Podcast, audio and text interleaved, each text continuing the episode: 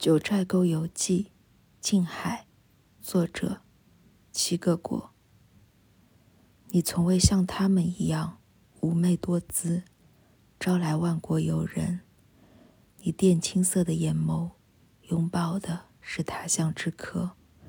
命名是件礼物，你从中诞生，来自深处。镜子，哪怕被微风吹皱，却依旧敞开怀抱。你太清澈，容纳不下阴影，可飞鸟却从中飞过。或许某日，山峦崩摧，星辰坠落，尘埃弥平沟壑，你悠然隐去，却不曾消亡，仍在世界的另一角。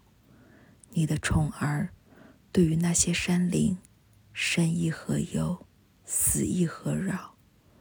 他们欢笑着睁开双眼，又甜甜的转而入眠，可人却不能醒时或睡着，都有太多惊觉。